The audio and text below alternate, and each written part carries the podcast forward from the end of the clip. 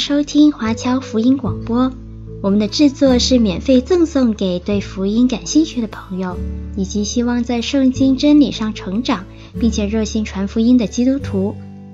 您可以透过电话和电邮向我们索取，或浏览我们的网站 cgbconline.org 来了解我们的最新资讯和制作。您也可以在 Apple Podcast、Google、Spotify 以及 SoundCloud。等各大 Podcast 平台的手机应用程式上搜索 CGBC Online 或加拿大华播来收听华播的制作。我们也欢迎您以自由奉献的方式来支持我们的事工。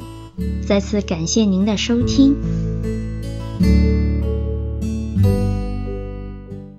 好，各位弟兄姐妹、各位朋友平安。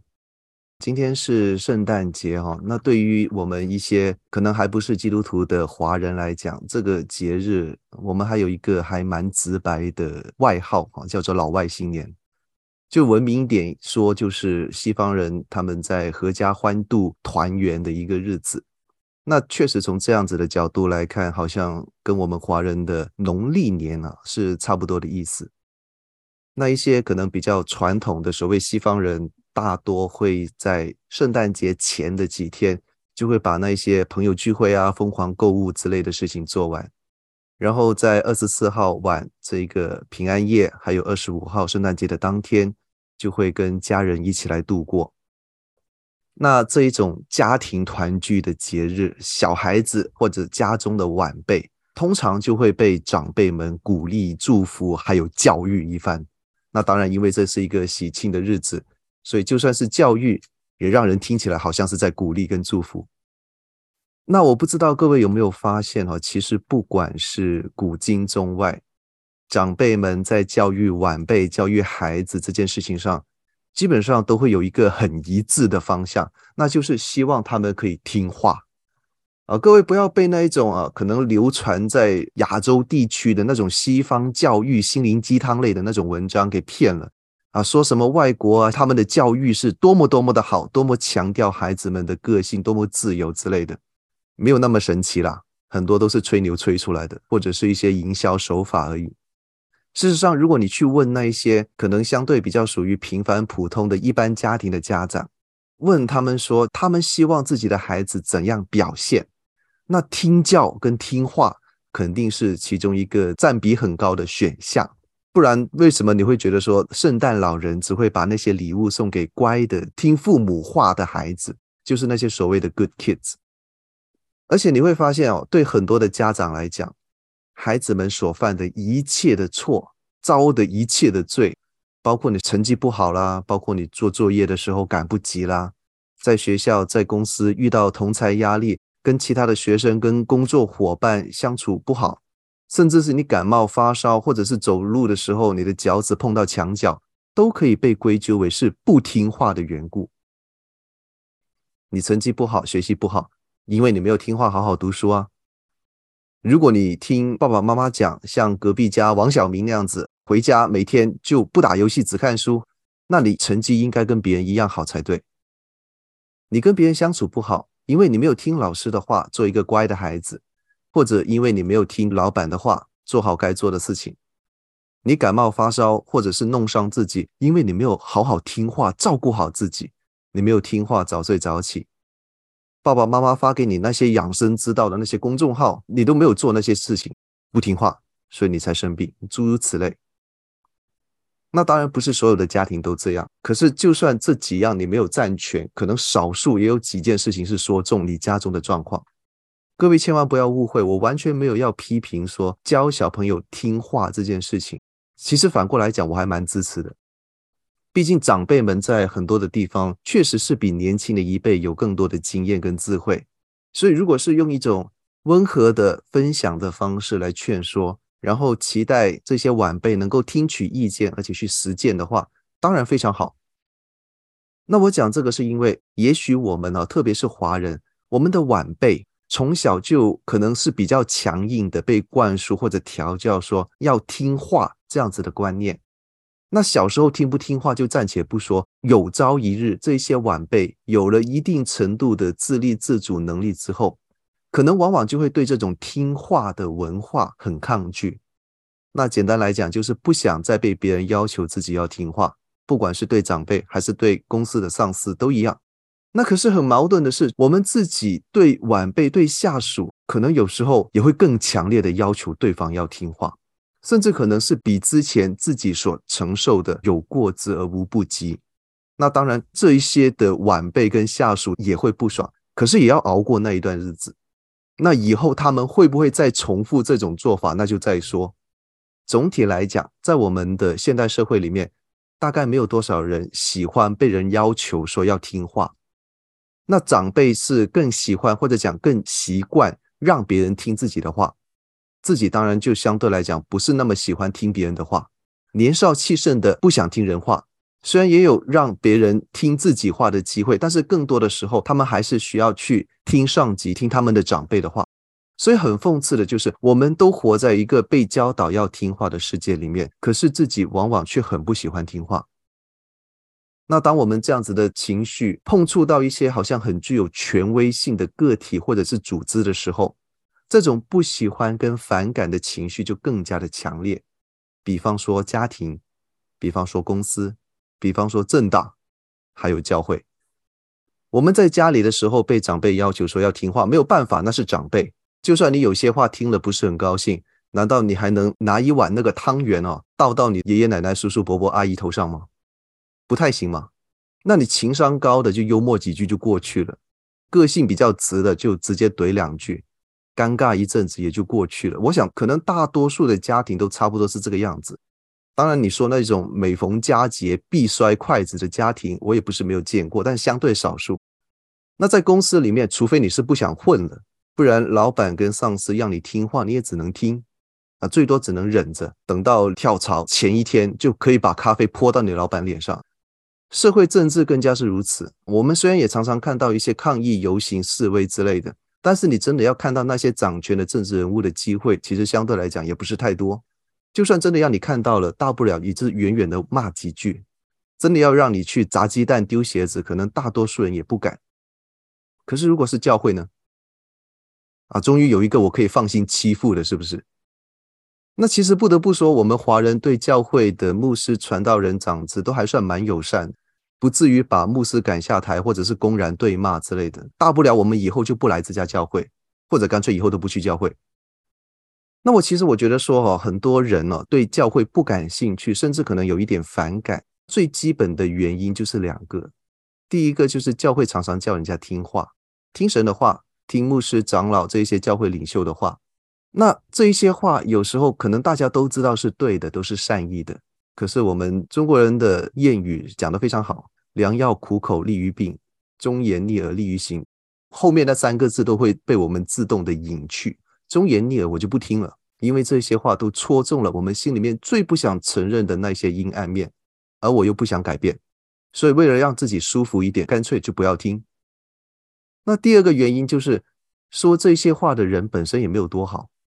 他们教的那些事情，他们自己未必能够做得到，那就会让人感觉到说，听清楚，只是感觉，感觉教会是一群伪善的人在一起讲一堆很冠冕堂皇的话。那要别人听话的同时，自己也没有很听话，至少没有很听神的话。那这两个理由可能就会导致一些不是基督徒的人对教会发出一个挑战，就是说，这些话都是你们人在讲而已，凭什么要我听？如果是神来告诉我，我就信了。各位在座的基督徒，可能你都或多或少有听过类似这样子的回应。可是回过头来想，这句话还蛮有道理的，不是吗？其实也不光是那些不想来教会的人，就算我们在教会里面的基督徒，难道不是总是在寻求说，我们要怎么样才能够听到神的声音？怎么样才能够知道我听的确实是神的声音，而不是别人告诉我叫我听话的声音？或者讲，不管你是不是基督徒，可能你都会说，我没有听过神的声音这样子的经历，那我怎么知道神的声音长什么样子？好，那我们今天就从一个圣经里面的故事来去看看，当我们分析跟思考完这个故事之后，你会不会对那些讲给你听、要你听话的话，可以有多那么一点点的判断力，知道他们到底是出于神，还是出于人，包括你自己的私心？今天的经文比较长哦，在撒母耳记上的全章，那我们就不从头到尾读。对于不是很了解撒母耳这个人或者这个故事的弟兄姐妹朋友们，那就请容我简单的介绍这个故事的背景，也就是所谓的撒母耳记上的前两章的内容。啊，首先我们来看撒母耳这个孩子，他是他的母亲在神的面前求来的。在撒母耳所在的那个时代，虽然耶和华上帝仍然是以色列人民民族信仰里面最高的神，但是他们已经受到很多异教风俗的影响，开始乱拜很多很多别的神明，包括各位看到在右上角这一个迦南版的送子观音，就是亚斯他路。你看到他的雕像，你可能大概都已经理解，就是那种女性的体征非常明显的这种神明。那他们认为拜这一个神就可以让他们有孩子。那撒母耳的妈妈哈拿在当时已经算是信仰比较纯正的，她没有去拜这一些乱七八糟的神，她是非常专一的，照着他们祖先的教导去拜耶和华，而且许愿说，如果耶和华给他孩子的话，这个孩子以后就要用一种类似出家的方式服侍耶和华，成为所谓的拿细耳人。这个拿细耳人的规矩说容易不容易，说难也不难。就是不要喝酒，不要剃头发，不要靠近尸体，做任何的事情都是要为了服侍神而做。那除此以外，什么其他的婚姻啊、社交生活，其实基本上是不受影响的。那耶和华上帝确实也回应了哈拿这位母亲，让她有了这个孩子撒母耳。所以哈拿就照着自己的许愿，在撒母小的时候就送到圣殿，送到祭司以利的门下来学习。那然后我们看到以利一家。以利他本身的问题可能没有很严重，大不了就说他是不会教孩子的而已。那问题比较大的是以利的两个儿子，也就是本来应该要成为以利法定接班人的两个祭司，在撒母耳还小的时候，他的两个师兄就已经展露出各种不听话的状况。他们没有好好的学父亲去当一个好祭司，他们不按规矩随便的去对待那些献祭给耶和华的祭品。或许是为了利益，或许是为了耍威风、展现自己，也可能只是为了爽。那当然，最大的可能就是他们看到别人在拜那一些乱七八糟的神明的时候，他觉得那些仪式蛮好玩的，所以他也用这一些拜外神的仪式来去献祭给耶和华。结果就是他们想要随心所欲的做各种各样的事情，包括对耶和华的敬拜。那这些事情当然让以利这位老父亲非常的伤心。在我们今天读的这个经文的前一章，在撒母耳记上的第二章二十三到二十五节，就很明显的写到说，以利对他们讲：“你们为什么要做这样子的事？我听到百姓说你们有恶行，孩子不要这样子。我听到说你们的风评很不好，你们让耶和华的百姓犯了罪，人犯罪还可以有事实审判，得罪耶和华，没有人能够为他祈求。”就是这样子，非常情真意切的劝告之后，他们还是不听父亲的话。那这两个孩子的结果就是活不过中年就死掉。所以从故事的大环境来看，最后能够继承以利当以色列的祭司和作为领导者的，就只有撒母耳这个很年轻的徒弟。那在这样子的背景之下，我们刚刚读的那一段故事就发生了。在撒母耳记上的第三章讲的就是这样子的一个故事。当时撒母耳还是个孩子，以利已经老了。有一天，撒母耳在睡着的时候听到有声音在叫他，所以他就应了，然后起来去看以利，因为没别人了，所以理所当然他就觉得应该是以利在叫他。可是以利告诉他说：“没有啊，你回去睡吧。”那撒母就乖乖的又回去睡了。过了没多久之后，又再一次，到了第三次。以利才意识到有可能是上帝在叫撒母耳，所以以利就教了撒母耳说：“你要怎么样去回答上帝？”那这个故事的结局就是撒母耳按照他师傅所教的回应了上帝的声音，表示自己愿意听上帝的话。然后上帝就告诉撒母耳说：“他要如何如何来惩罚以利这一家。”这是一个很重的惩罚，重到撒母耳甚至不敢告诉以利。但是后来，当以利追问的时候，撒母耳还是很听话的，把上帝所说的这些惩罚告诉了他的师傅。师傅以利听到之后，当然也只能够服从神的旨意。那在有了这一次听上帝说话的经历之后，撒母耳对神就有更多的了解，也更能够听到神的话。他长大了以后，也有耶和华的同在，最后成为神的先知。当耶和华把自己的话告诉撒母尔的时候，撒母耳就能够很忠诚的把这些话语传到以色列全地。当然，他一辈子也是都听神的话，做好了先知跟祭司的工作。这个就是我们看到作为旧约圣经里面最显赫的先知之一的这一位撒母尔。他在出道之前，他跟上帝交流的经历。这段故事非常的清楚，非常的简单，没有什么特别伟大的人做了什么特别伟大的事。在这个故事里面，最主动的角色是耶和华上帝，他呼召撒母耳，他告诉撒母耳说，他要怎么样去惩罚以利这一家。其他的就是各个人物对神的回应。那粗略一看，似乎这个故事也没有在教别人是怎么样去听神的话。那看完这个故事之后，到底我们该知道些什么？我们又应该去如何看待这个故事？好，那我们再仔细的深入一点看这个故事，回味一下撒母耳的这段经历。好了，好，首先我们仔细的看一下他们的环境。刚刚讲过，撒母耳出生的年代是一个信仰比较薄弱的时代，信仰薄弱，自然就导致社会道德沦丧。在那个时候，本来应该有最崇高的道德标准，可以被周边所有的民族当做榜样来去效仿的这些以色列人，不但没有表现得很好，甚至很多时候他们的表现比周边的那些民族更糟糕。当时以色列周边的迦南民族，这些人他们顶多可能也就拜一两个属于他们自己民族的偶像跟神明，可是以色列人呈现出来的是比这些外来的民族、这些外邦民族更加的来者不拒。他们看到别人拜这个，说拜了以后有这样子的好处，所以也跟着拜，然后还舍不得放弃耶和华这一个他们祖先的神。虽然他们明明已经犯了很多耶和华给他们订立的规矩跟律法，明明耶和华已经告诉过你们说，你们这样子做是不会有好事发生的，可是他们就硬是要这样子做。甚至还有像刚刚讲到以利的两个儿子。要用那些拜牛鬼蛇神的方式来去对待耶和华真神的祭物。各位弟兄姐妹，各位朋友，你知道这个对耶和华来讲是什么意思吗？做个比喻好了，这就像有一个人在出轨了之后，还带着小三回到自己原本的配偶面前招摇说：“你看，这是我刚刚跟这个婚外情对象在幽会的时候，我们吃饭吃剩了打包的剩菜，给你吃吧，你要谢谢我们哦。”我们出去幽会，我去出轨，都还没有忘了你哦。各位，如果是你的话，你会怎么想？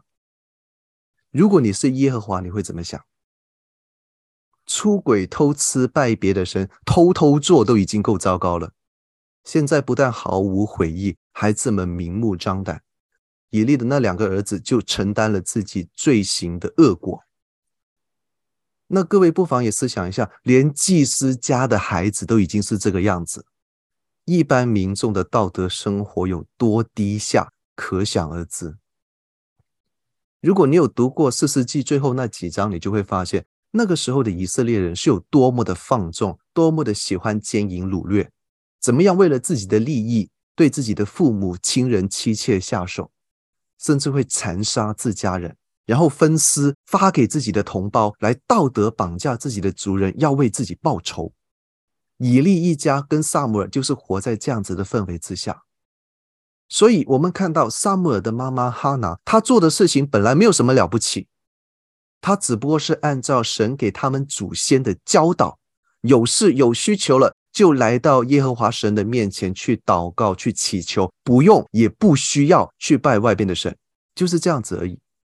就是这么一个很简单的行为。在那个时代看来，都好像是一些非比寻常的举动，好像是要在展现什么宁死不屈的忠贞信仰，以至于我们到今天为止，犹太人在犹太人的新年 Rosh Hashanah 那个时候，还要专门找一段时间要来读哈拿这一段故事。其实哈拿只是去专心祷告而已，没有什么大不了的，只是他的时代背景就反衬出他的信仰有多纯洁。然后我们来看撒母耳，其实对撒母耳来讲，成为拿细耳人，就是我们叫以色列里面的那些出家人。他做这件事情不是他自己的选择，他是从很小的时候就被母亲送到以利祭司那里，然后就一直在以利这一种不算特别好，也不算特别坏的前辈之下成长。那他的长辈跟我们当中很多人的长辈可能都一样，就是并不完美，甚至有些地方我们明明知道他们是有错的。就像撒母耳，他明知道以利没有好好的管教那两个师兄是错的，可是他也理解以利，因为这是以利的无奈，也是他的无奈。就像我们很多时候的无奈，长辈要我们听话，可是他另外的一些后辈不听话，长辈自己也不足够听神的话，那我们能怎么样呢？可是还好，这个长辈还有不少的可取之处，至少在对神的专一态度这件事情上，没有什么可挑剔的。所以撒母耳很听话，他不但听话，甚至还似乎很有自己的判断力，知道该听谁的话，知道该听哪些话。从今天的经文上来看，似乎他也跟我们今天很多人一样，甚至可能跟很多的基督徒都一样，没有听过神的话，可能没有真正认识过耶和华神，不知道上帝的末世是长什么样的。所以在上帝叫了他一次、两次、三次，他还不知道发生什么事，他以为以利在叫他，还好。他有以利这样子的属灵长辈，以利也有这样子在属灵信仰上面的智慧。当这个孩子连续来问他几次之后，他就对知道了，应该这是神在说话。所以以利就教这个孩子去怎么样正面来去回应神。那我们顺便来看看以利，刚刚讲过，他是一个不算好也不算坏的祭司，当然在神的眼中看来就是不好，因为他没有好好的教好自己的孩子。所以他应该要受罚。他死了两个儿子，而且以后要家道中落。还好他不至于后继无人，因为至少还有撒母耳来去继承他的衣钵。他也不是断子绝孙。大家都知道，以色列人或者讲犹太民族啊，跟我们华人一样，非常看重后代传承这件事情。那其实，在经文里面有暗示了，以利大概还有别的孩子，没有那么坏的，罪不至死，而且还是男丁。因为他们还可以去做祭司，按照以色列的律法来讲，是利未家的男丁才可以做祭司。那总的来说，就是以利并没有特别的坏，而且他偶尔也能够听到耶和华对他说话，耶和华说的话，以利大多也是照做，所以勉强来讲，他也还算是听话。那他在宗教教育这一方面的听话，确实也很好的传承了给他的徒弟，给撒母耳。当撒母耳听到神说话之后，以利也是表现出非常大的兴趣，一定要萨姆把神的话告诉他。后来他得到这个对他自己来讲是一个很坏的消息的启示之后，其实他也是表现出了足够的顺服。他说：“愿神凭着他自己的旨意而行。”那最后我们要看一下上帝，在今天的故事一开始的第一句话，其实就给出了一个非常清晰明显的说法，那就是当那些日子。耶和华的言语稀少，不常有默示，所以连以利这样子全国地位最高的祭司，可能一辈子也就听过那么一两次上帝的声音。因此，有时候我们会听到基督徒用这句经文来自我安慰说：“啊，因为耶和华的言语稀少，所以我听不见神的声音是正常的。”但是我必须要澄清的是，经文讲的是那些日子，不是现在。第二，耶和华的言语只是稀少。不是没有，我们今天的故事里面是上帝主动的联系撒母耳，他亲自的呼唤撒母耳，等撒母耳回应说我要听之后，上帝才开始说话。所以，我们看到这里是神跨出了主动联系的第一步之后，他就在等着我们给他回复，等着我们打开耳朵听他的声音。这个情境就有点像我们在玩一些社交媒体啊，不管你是说是微信啊、WhatsApp 啊、Facebook 还是小红书，是神先点了那个关注的按钮，先关注了撒母耳，他关注了我们，我们要验证，我们要回粉，然后才能够跟神正常的对话。撒母耳的状况就是前三次神都已经点了那个关注之后，他还不知道该怎么回应。只等到以利告诉他教了他之后，他才知道哦，要回粉上帝，要回应，然后他们才开始聊天，然后撒母耳就可以一辈子活在神的旨意里面，他就可以畅通的去听神的话。那上帝叫他做什么，他就听话的去实行，后来成为最伟大的先知之一。那这一切的根源都在于上帝主动联系，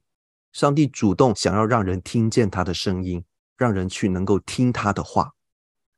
那当我们再一次看完这个故事的每一个角色之后，或许我们就可以对萨姆尔听神话这段经历有了更深一点点的了解。那现在就让我们再一次回到这个故事里面，这一次试着对照自己的生命状况，试着把自己投入到各个角色里面，再去反思我们要追求听到神话的这件事情。各位，首先我想讲的是，我们现在所处的这个时代，并没有比撒母耳他们所在的时代要优秀多少。或许你会觉得现在自己的生活是岁月静好，你不觉得自己的生命随时又会被这个世界、被这些败坏的风俗去污染、去吞噬？你不觉得有这样子的危险？某程度上来讲，这个不能怪你，因为生活在撒母耳那个时代的人也是这样想的。以利的两个儿子何弗尼、菲尼哈，他们当时可能也觉得岁月静好，他们也觉得自己的行为没有什么问题。他看到周边的民众为了自己的利益，这边偷一点，那边骗一点，这边拜一下耶和华，那边去拜一下天后，拜一下土地公，拜一下送子观音，为了得到自己想要的，很正常，人之常情嘛。那我们这样子做又有什么问题呢？就像是今天你看到路口是红灯，可能别人闯过去没人管，没有什么事，我走一下又有什么关系？公司里面有人报账的时候多报了一点，当做是给自己工作的额外奖赏，没有什么问题，为什么我不做呢？别人的生活放纵，一个月身边的伴侣就换了两三个，好像很有面子，看起来好厉害，我也可以放纵一下，有什么关系？现在都什么年代了，谁会在意这些？各位，当这一些世俗的声音环绕在你身边，像是当撒母尔看到这两个师兄这样子做的时候，其实他也可以选择跟他们一样，反正以利也没有在管的，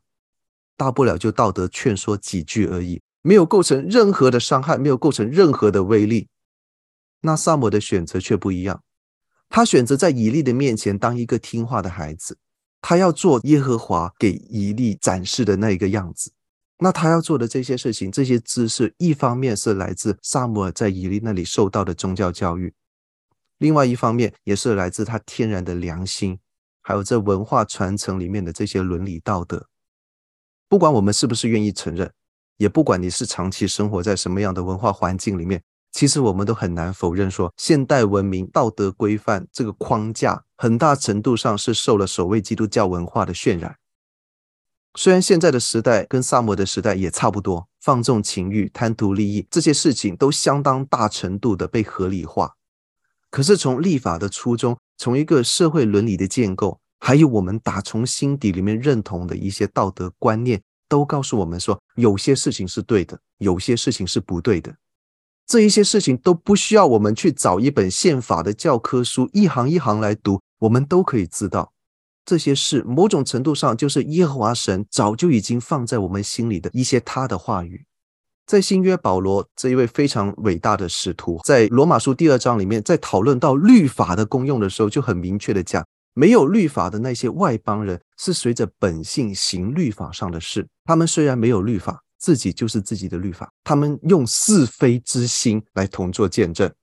那这句话的意思就是，神给以色列人有清楚明白可以照着做的这些律法规章制度，让他们可以比较容易的做到符合神的心意。但是对于那些没有律法的外邦人，上帝也没有放弃，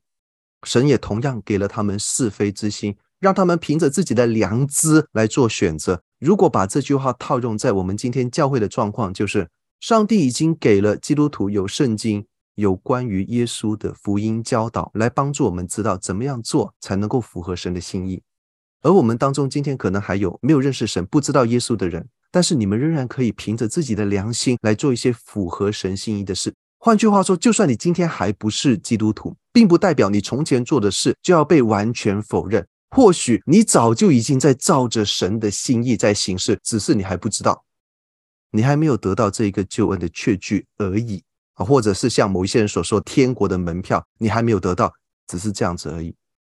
那当经文讲到撒母耳还没认识耶和华的时候，其实状况也跟这一个有点类似。我们单看经文的时候，可能会误会说撒母耳对神是一无所知，在听到神叫他第四次之后，好像才醍醐灌顶，好像忽然是被打通了任督二脉以后，马上就嘣的一声变成一个合神心意的人。其实并不是。撒母耳在那之前，当然他知道耶和华神，他还不只是心底有个良心，有个是非之心来判断什么事情是合神心意。他听过他的师傅，他听过他的爸爸妈妈去讲耶和华上帝的事，当然他也有听过那两个不怎么好的师兄去讨论耶和华的事。他的父母亲跟师傅可能告诉他说，耶和华曾经这样子恩待以色列民族，他怎么样给这个民族立下规矩。怎么样告诉他们听神的话就可以蒙福，不听话就要自己承担后果？他的师兄可能告诉他说，耶和华跟世上其他很多神明没有什么两样，只不过是一些麻醉人心的精神鸦片。就像很多现代人一样，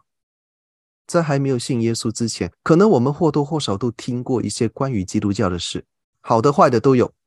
好的可以说是基督教如何导人向善，如何做很多慈善的工作。如何让人的生命有盼望，让人有能力去面对各种各样的压力跟挑战？怎么样在各种各样的环境状况当中都可以有平安喜乐？诸如此类。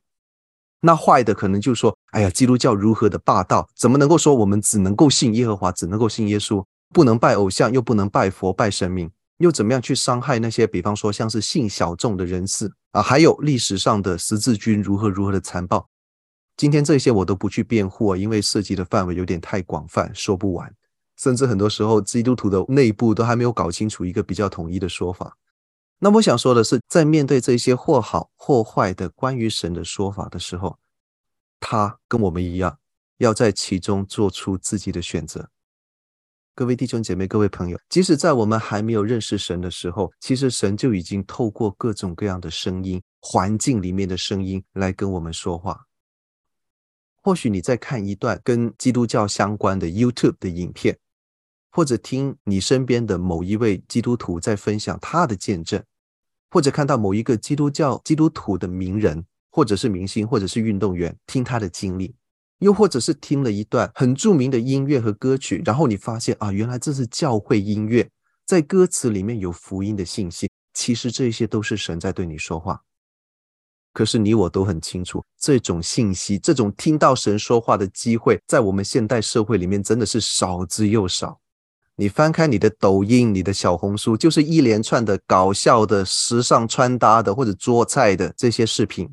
打开 YouTube，你看到的是八卦，是政论节目，是流行歌手在演他们的 MV。就算你是很有文化气息的传统派，你喜欢看书的，你进到一个书店之后，你看到的最先一定是小说，然后是旅行书。再不然就是心灵自助，那些 self-help 的心灵鸡汤类的作品，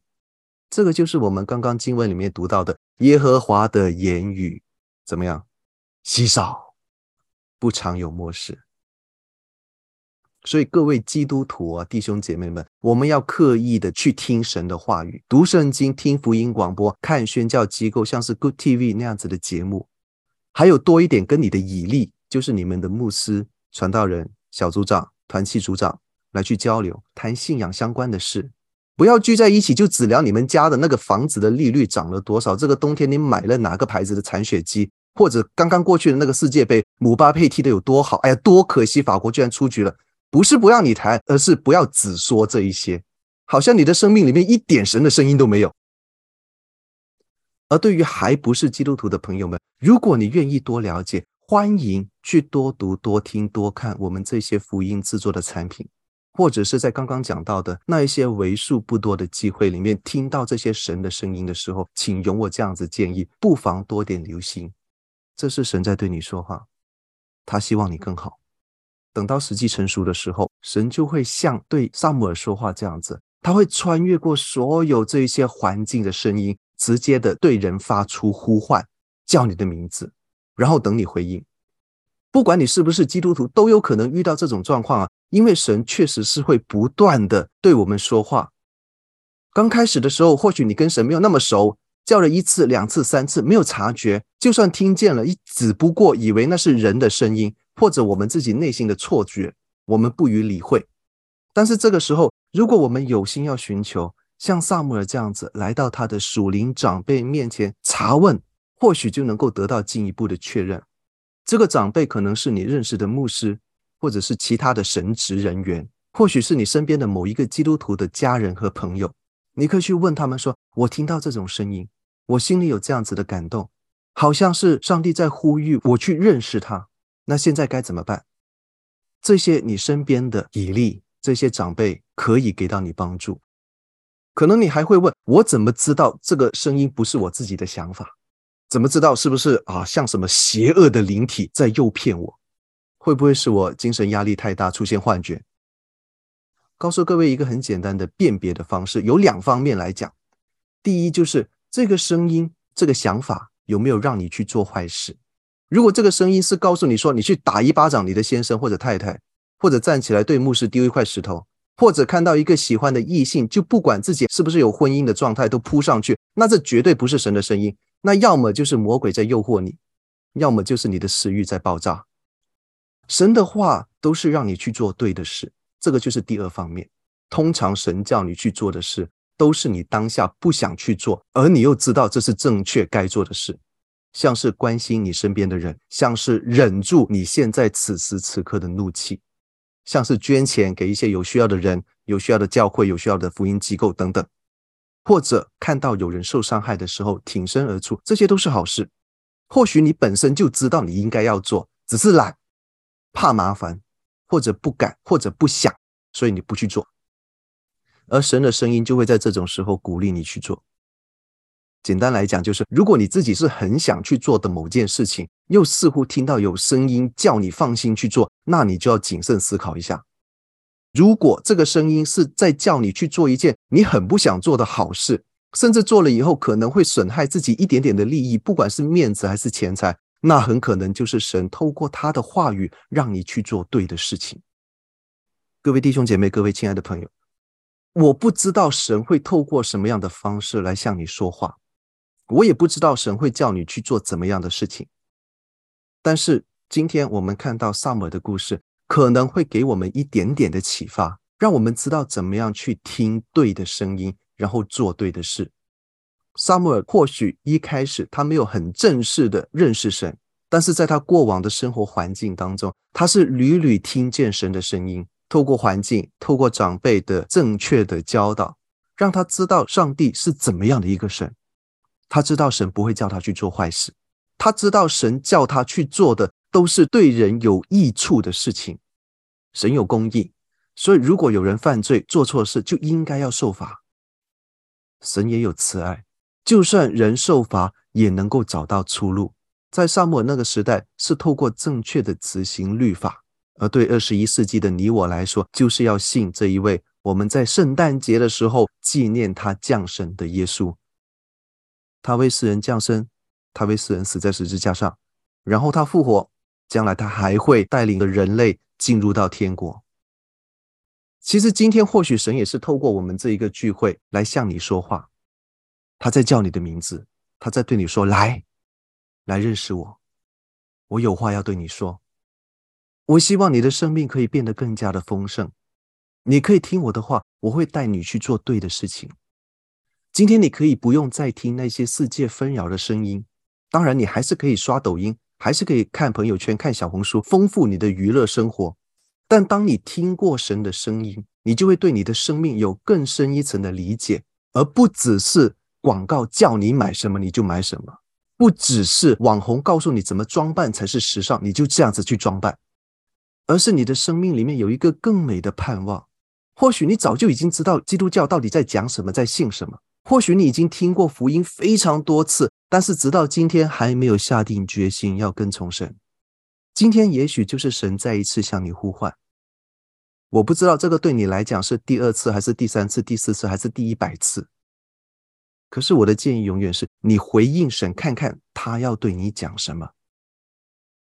如果你从来都没有认识神，没有机会认识耶稣，今天是你第一次听到说神会对人说话这样子的信息，当然你也可以回应，因为神希望认识你，神同样希望你的生命可以变得更丰盛。如果这是你的状况，现在可能神就在对你发出声音，他在邀请你做出一些的举动。你可以在自己的家里面，在座位上举手。如果你愿意的话，你可以用 Zoom 的举手的功能，或者你在聊天室里面写几个字，告诉我们，也告诉神你今天就愿意成为他神国的公民，你愿意去听他的话，你愿意做出一点的行动来去跟随他。如果这是你今天的状况，你也可以对神祷告说：“天父，我过去并不认识你，但是或许你在我的生命历程当中早就已经对我说过话，你早就已经透过环境。”透过我身边的神的子民，这些弟兄姐妹，告诉我怎么样去获得一个丰盛的生命，告诉我你存在，告诉我你对我这个人，你对世上所有的人他的心意。当今天你再一次向我说话的时候，你再告诉我你是如何的满有公义和慈爱，而我愿意去回应你的声音，特别是在今天这一个纪念耶稣降生的时间，我愿意听你要告诉我的话。告诉我要去做怎么样的事情，做那一些对人、对自己、对这个世界有好处的事情。愿你进入到我的生命里面，在一切的事情上帮助我。阿门。如果今天你做了这个祷告，我们就是弟兄姐妹。各位弟兄姐妹，各位基督徒们，今天神同样的也在对你我说话。或许我们过往有做的不对的地方，我们会因为环境的声音太嘈杂，忘记了要听神的话语。但是今天他要把我们导回正途，听对他的声音，做对的事。我们的生命可以不只是浑浑噩噩，可以不只是随波逐流，而是应该要将神的话语传出去，不只用自己的言语，还有行动，还有关怀，还有祷告。当我们听对了神的声音，就应该立志将神教我们的事情用行动做出来。那我们自然而然的就能够在自己的生命当中的每一个细节都荣耀神。虽然不敢说我们每个行动都是无比的正确，但是至少会减少我们犯错，减少我们懒惰，减少我们逃避的机会。就让我们在这一个圣诞节和即将要来的新年里面，都可以过得满有神的恩典，让我们真的能够用我们的生命来成就神的旨意，让神的旨意在地上如同在天上。最后，我们一同来祷告。亲爱父神，感谢你在这岁末年初的时候，也是一如既往的来关顾我们。特别在我们现在这一个要回顾过去、要展望将来的时候，这个正是我们数算神的恩典和带着盼望去启程的时候。就愿神时时的对我们说话，保守我们的心，让我们能够正确的听到神的话语，同时神也带领我们做该做的事。在地上成就你的旨意，愿一切荣耀颂赞都归给你。祷告奉主名求，阿门。